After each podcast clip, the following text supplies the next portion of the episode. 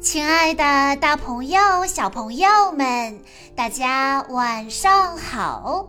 欢迎收听今天的晚安故事盒子，我是你们的好朋友小鹿姐姐。今天我要给大家讲的故事是由来自河北衡水的九九小朋友为他的姐姐小素小朋友推荐。故事来自。白雪公主系列故事的名字叫做《神秘的脚印》。白雪公主欢迎小鸟们来城堡做客，小鸟们纷纷飞到屋檐下。城堡里果然既舒服又凉快。这时，白雪公主又惦念起她的好朋友七个小矮人，他们还在矿井里辛勤地工作呢。早饭时，白雪公主和王子商量，她想邀请小矮人到城堡里度假。王子非常的赞成，王子立刻吩咐仆人。为即将到来的客人们准备美味的食物。七个小矮人收到邀请信后，高兴极了。他们放下工作，还没换下脏兮兮的工作服就出发了。白雪公主和王子也等候着客人们的到来。七个小矮人很快抵达城堡。城堡充满魔力，他们赶紧朝不同的方向去探险。白雪公主带着小矮人们走进了为他们准备的房间。开心果很惊讶：“哇，我们每个人都有自己的房间呐！”白雪公主说：“我还为你们每个人都准备了一份惊喜呢。”每个小矮人都在自己的小床上找到了一身新衣服，他们高兴极了。没过多久，外面传来了白雪公主叫他们去吃饭的声音。小矮人们立马冲进了餐厅，仆人端来了开胃菜和餐前酒，接着一大盘烤肉和烤土豆放在桌子上。这可把小矮人们乐坏了，因为这是他们最喜欢的菜。他们酣畅地吃了起来，鼻涕精的一个大喷嚏把樱桃汁喷得到处都是，爱生气被吓得叉子都飞了出去，打翻了万事通的酒杯，呃，餐桌变得一片狼藉。可小矮人们却觉得这些很有意思，他们一边互相逗趣，一边高兴地大吃特吃。白雪公主还贴心地准备了甜点，一个巨大的粉色奶油蛋糕。小矮人们兴奋极了，他们几乎忘记了刀叉，都快一头扎进蛋糕里了。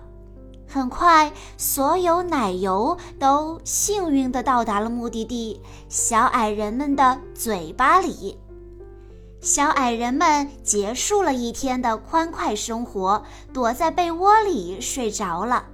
白雪公主也静静地躺在床上，回想小矮人们吃饭时的滑稽模样，忍不住微微一笑。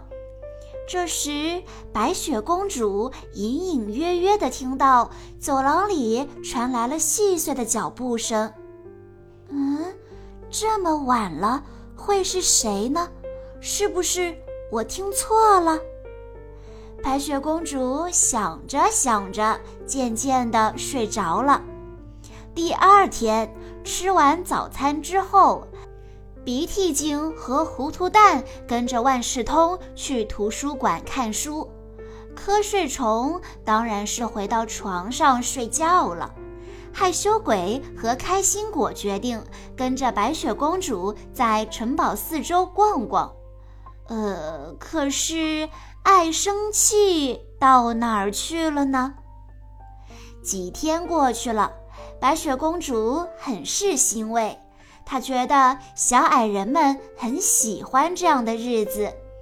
可是有一天，当他经过图书馆的时候，他看到糊涂蛋一个人呆呆地望着天花板，其他人呢？白雪公主找啊找啊，可是哪里都没有他们的身影。小矮人们从城堡里消失了，不过地板上却多了很多神秘的黑色脚印。这到底是怎么回事呢？白雪公主没有办法，只好敲响了小矮人曾经送给她的铜锣。随着锣声，小矮人们一个接一个地出现在他的面前，他们的样子简直就像是遭到了抢劫一样。白雪公主焦急地问道：“你们去哪儿了？”万事通尴尬地笑了笑说：“哦哦，没去哪儿，没去哪儿。”开心果也笑着说。我们很开心，城堡真的是个很棒的地方。听了这话，白雪公主放心的笑了。白雪公主想为小矮人们安排一次野餐，小矮人们总会神秘消失几次，直到有一天，他发现，在地下室的角落里，鼻涕精和瞌睡虫正在奋力地挥着铲子铲煤呢。鼻涕精兴奋地说：“看，好多黑钻石，虽然没有钻石那么闪，但是它们能燃烧。”白雪公主解释说：“没错，这是煤，城堡冬天取暖用的。”鼻涕精拉着白雪公主来到了地道里，原来这里是一个煤矿。白雪公主看到了其他几个小矮人，他们的衬衣上满是煤灰，可他们看上去开心极了。现在，白雪公主明白那些黑色小脚印是哪儿来的了。白雪公主说：“亲爱的朋友们，看起来这里能让你们更加快乐，不如我们在这儿吃野餐吧。”小矮人们要回家了，他们想念自己的小木屋了。白雪公主和王子与小矮人们拥抱告别。白雪公主还准备了很多礼物，说：“下一次我还邀请你们来，让你们好好的放松一下。”小朋友们，白雪公主想给七个小矮人快乐的生活。可是没想到，对于小矮人们来说，挖煤矿就是快乐的生活了。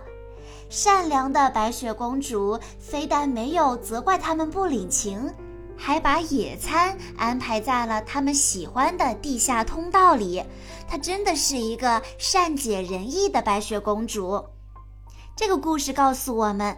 做一个知心善良的女孩，为朋友创造快乐，自己会收获更多的快乐。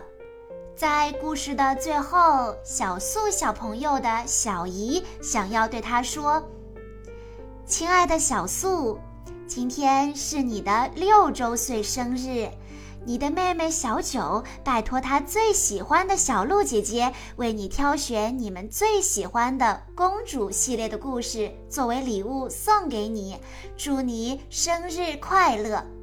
转眼间你都六岁了，时间过得好快呀！小姨依然记得第一次见到你的情景，是那么那么的可爱。现在你都是亭亭玉立的小女生了。好多感慨到嘴边，却不知该如何表达，只想说，你们的出现是我们最好的礼物，是你们让我们平淡的生活增加了很多的快乐，你们是我们的骄傲，我们将尽力为你留住每一个成长瞬间。希望你的成长道路上充满欢声笑语与美好的回忆。亲爱的宝贝们，现在的你们是一个美丽童话的开始，以后的故事也许包容万象，但一定美不胜收，是绚丽的晨曦。也许有风有雨，但一定会有灿烂的阳光迎接。愿你们健康平安，无忧无虑。